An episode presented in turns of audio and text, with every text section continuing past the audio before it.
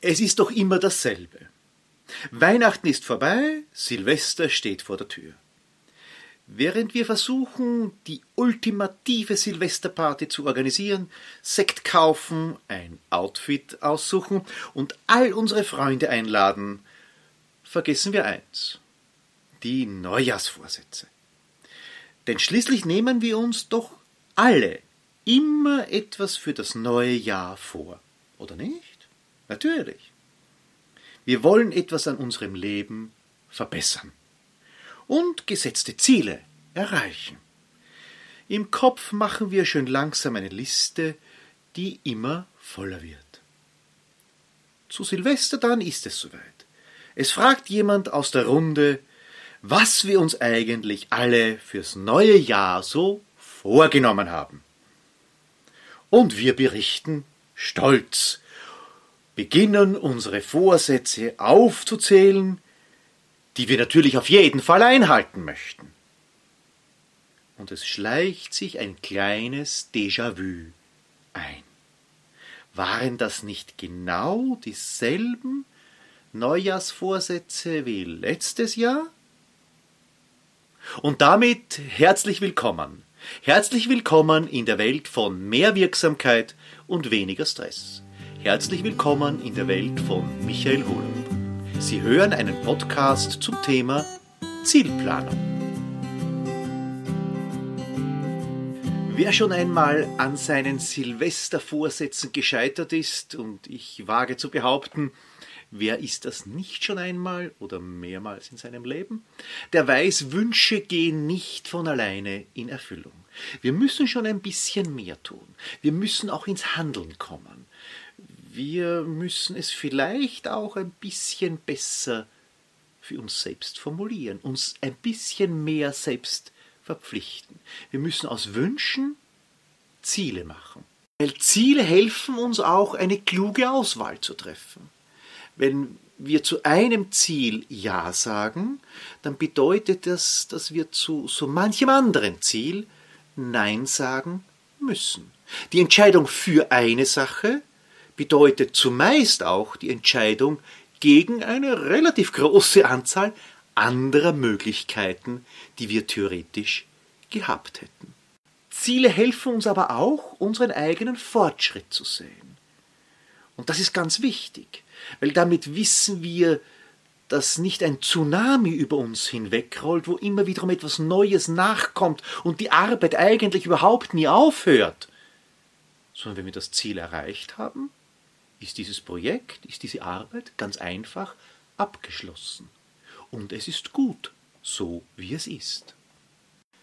Ja, und zu guter Letzt müssen wir Ziele messbar machen weil sonst gilt das vorher Gesagte überhaupt nicht, weil dann wissen wir nie, wann wir fertig werden.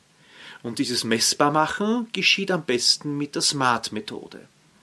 Also SMART ist ein, eine Abkürzung, die an sich aus dem Englischen kommt, aber auch ins Deutsche sich sehr gut oder wenig holprig übersetzen lässt. Also ein Ziel muss spezifisch sein, es muss messbar sein, es muss attraktiv sein, realistisch und terminiert, also mit einem Termin versehen sein.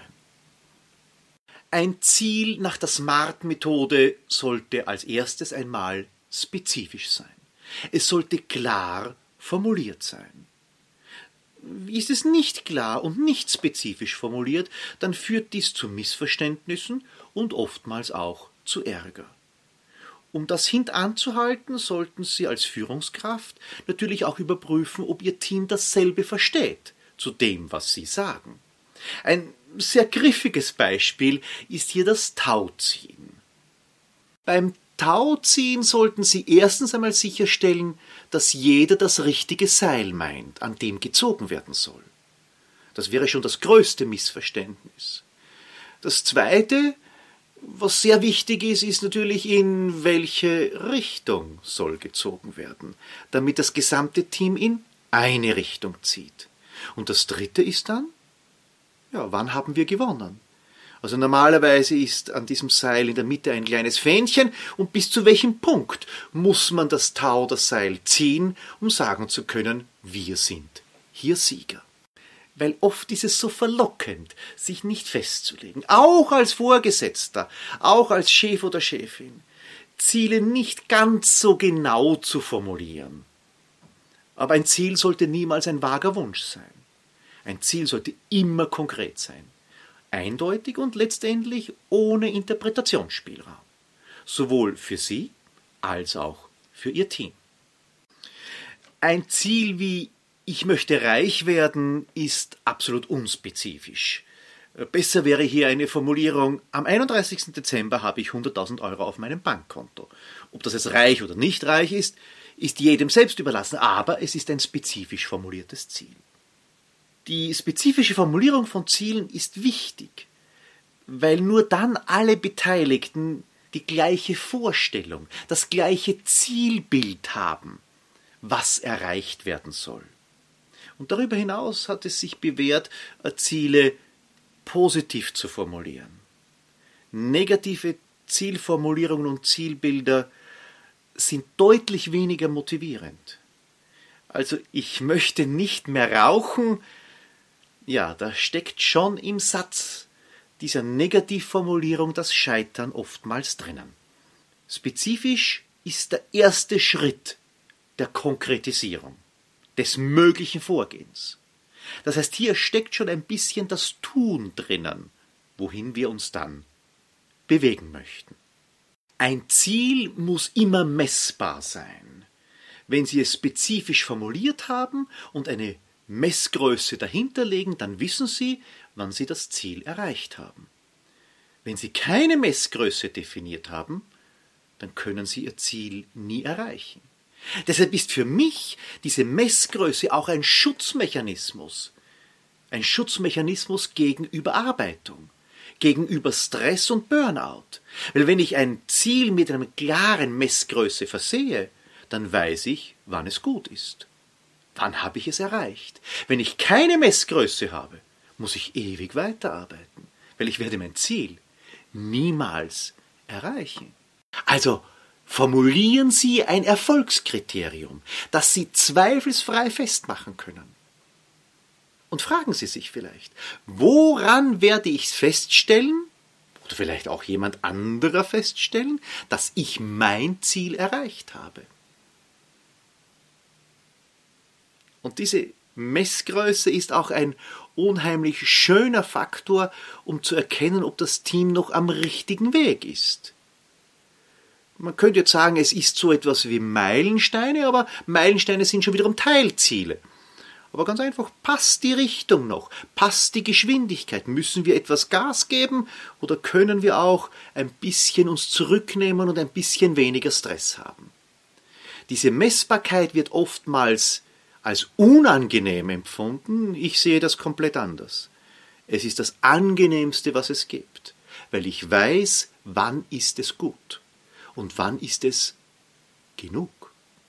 Wenn Sie jetzt ein Ziel haben, von dem Sie sagen, das kann ich gar nicht messen, dann gehen Sie bitte noch einmal zurück. Im Regelfall ist es dann so, dass es nicht spezifisch genug formuliert ist. Insbesondere bei quantitativen Zielen darf es keinen Zweifel geben, dass die Messung an sich sehr leicht ist.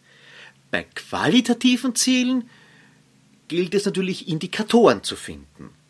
Also, Kundenzufriedenheit ist ein solch qualitatives Ziel, das wir quantitativ messen können. Wann wissen wir denn, dass unsere Kunden mit uns zufriedener sind als letztes Jahr? Machen Sie dafür eine Kundenbefragung? Oder haben Sie eine Weiterempfehlungsrate?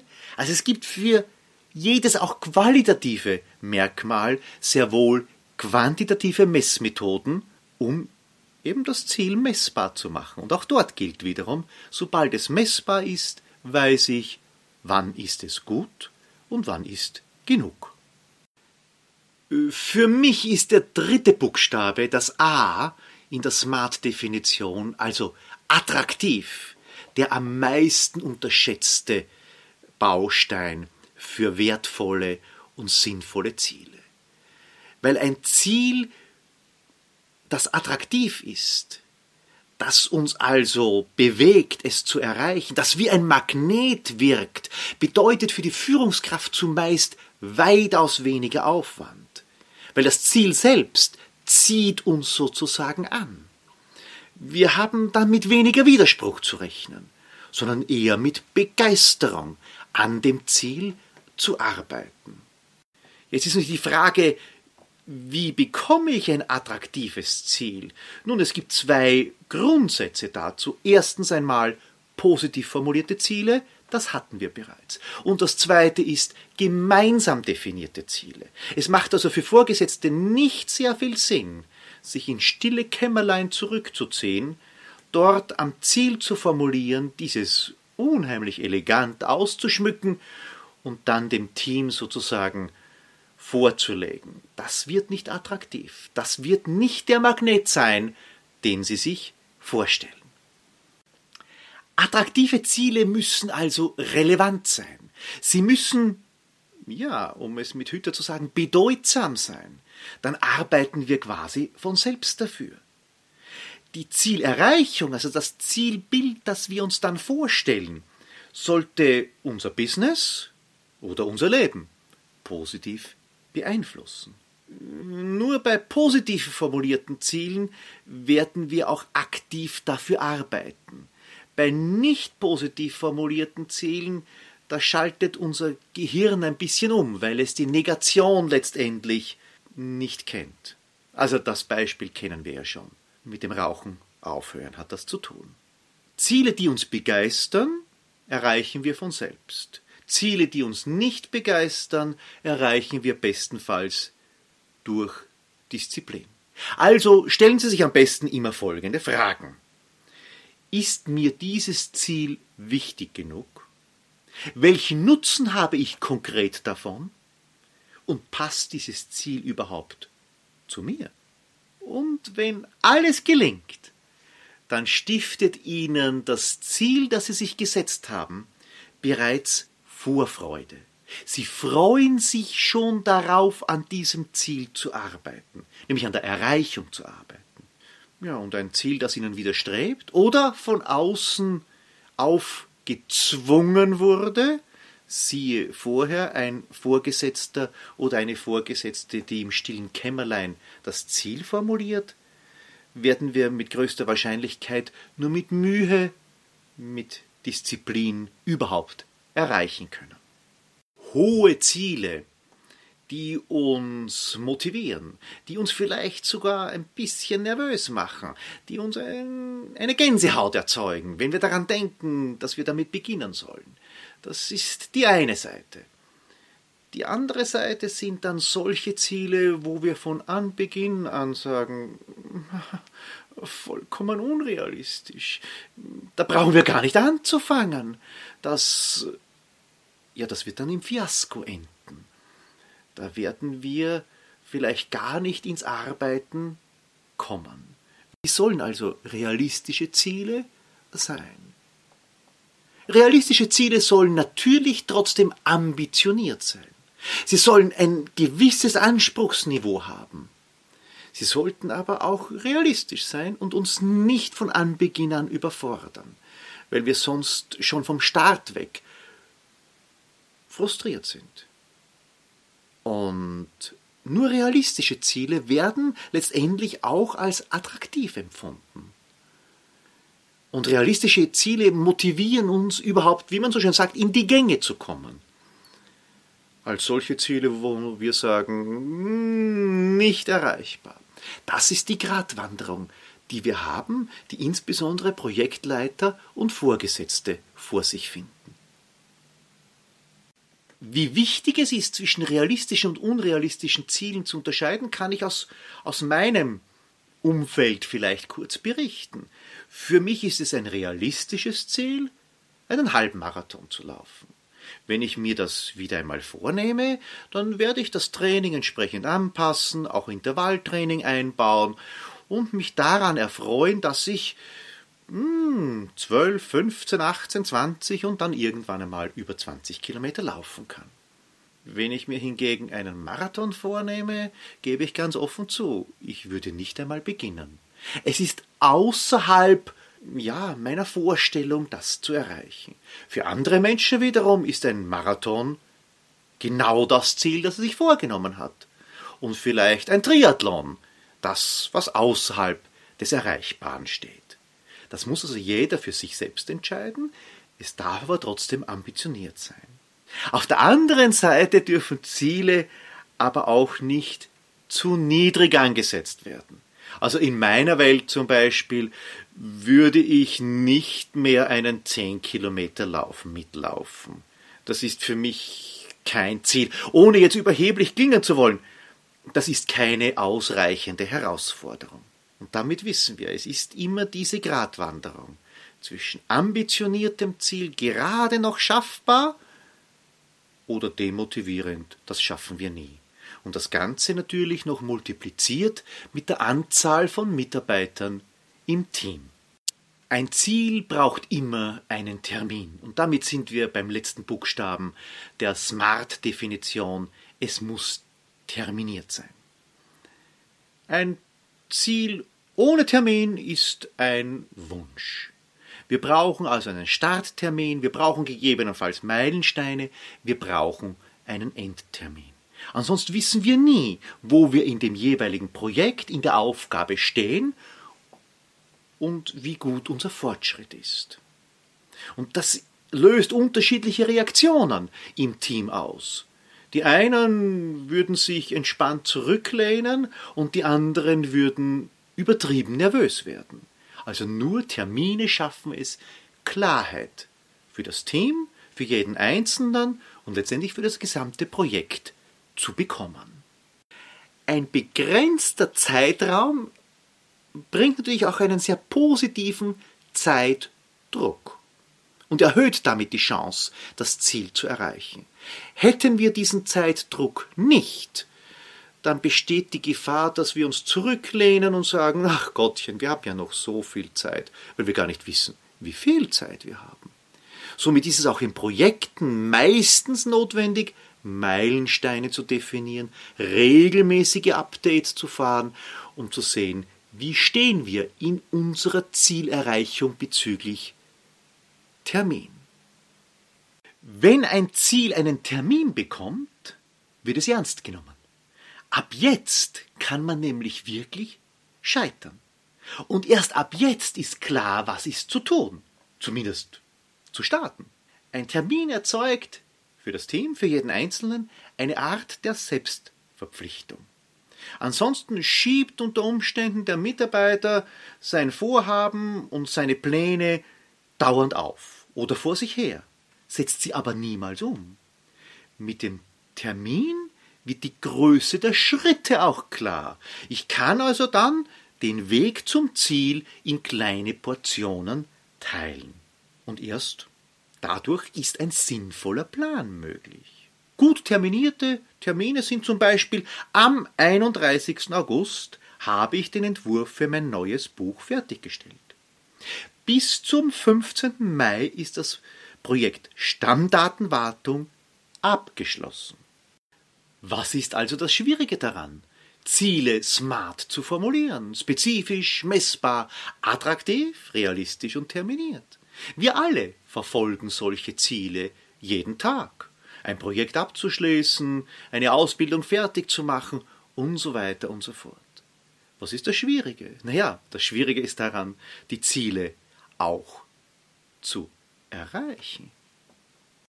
Denn selbst wenn wir unsere Ziele nur halbherzig formuliert haben, also nicht so richtig nach der Smart-Methode, kostet uns es sehr viel Kraft, diese Ziele so halbherzig dann weiter zu verfolgen. Deshalb hier gibt es den alten Spruch, ein bisschen schwanger macht keinen Sinn. Entweder schwanger oder nicht schwanger, entweder Ziel oder nicht Ziel, entweder Ziel oder Wunsch. Und machen Sie ein kleines Experiment mit mir gemeinsam. Die nächsten 14 Tage versuchen Sie sich selbst nur smarte Ziele zu setzen. Formulieren Sie so lange, und das dauert bald nicht mehr lange, an ihren Zielen, bis sie wirklich smart geworden sind.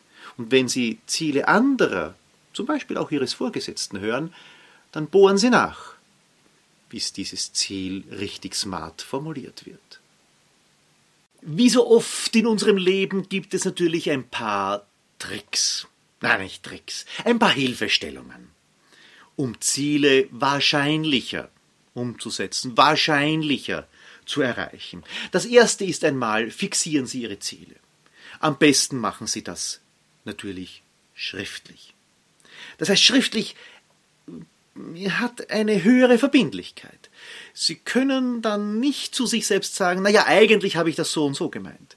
Wenn Sie ein smartes Ziel wirklich ausformuliert hinschreiben, dann steht das einmal so. Und Sie werden sich selbst verpflichten, es zu erreichen.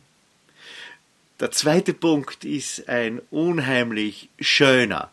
Veröffentlichen Sie Ihre Ziele. Nein, hier meine ich nicht im Internet, sondern erzählen Sie es Freunden, Bekannten, Arbeitskollegen, dass Sie jetzt dieses Ziel haben, zum Beispiel einen Halbmarathon zu laufen, zum Beispiel das große Projekt EDV Neueinführung bis 31.12. abzuschließen, dann kommen Sie schwerer aus. Es gibt auch kein Beschönigen mehr. Natürlich, der Druck steigt auch, aber das ist ja genau das, was Sie wollen. Ein weiterer sehr spannender und für manche Bereiche sehr, sehr gut geeigneter Trick ist es, suchen Sie sich Vorbilder. Also wenn Sie eine gewisse Position erreichen möchten, wenn Sie in der Karriereleiter nach oben steigen möchten, ja, dann schauen Sie, wer hat das bisher schon geschafft und warum. Sie lernen aus deren Fehler und Sie sehen vielleicht auch das Erfolgskonzept. Wenn wir die Erfolge anderer sehen, so glauben wir immer, die haben diesen Erfolg ganz alleine geschafft. Und in Wahrheit ist es ganz anders gewesen. Sie hatten eine große Zahl von Unterstützern, die sie emotional, aber auch mit echten Hilfestellungen immer wiederum bei der Zielerreichung begleitet haben.